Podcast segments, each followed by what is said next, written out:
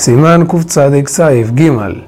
Hay discusión en los poskim cuánta es la medida que el líquido necesita para poder bendecirle verajá a Jarona. Me tomo un vaso de agua. Cuando digo verajá a Jarona, hay quienes dicen que es revit y hay quienes dicen que es kazdait, como las comidas. Revit, hay más lo que tendrá Rabhaim y el Hazonish, si son 86 mililitros o 150, siendo el, el, max, el mínimo según todos los poskim 150.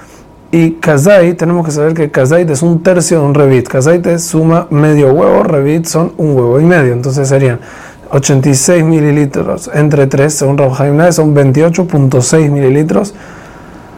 Según alguna shitot, con eso ya se dice verajajarona. Y según el Hazonish, a partir de 50.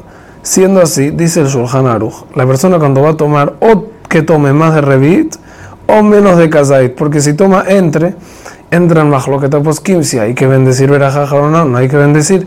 Por eso, eso es lo que hay que hacer, o tomar menos de eso o tomar más de Revit. Con el de Rabhaim ya estamos bien. Para Dinim de Oraita usamos el Hazonish de 150 como las copas de, de Lela Seder y así. Ahora, en el caso de la bendición de la copa de Birkat Amazon, una persona que no quiere tomar mucho, no va a poder tomar menos de Kazait, menos de 28, porque la medida necesaria para esa veraja de Birkat Kos necesita Melolugmav. Melolugmav es lo que le cabe en un cachete, depende de cada persona, generalmente es menos de revit.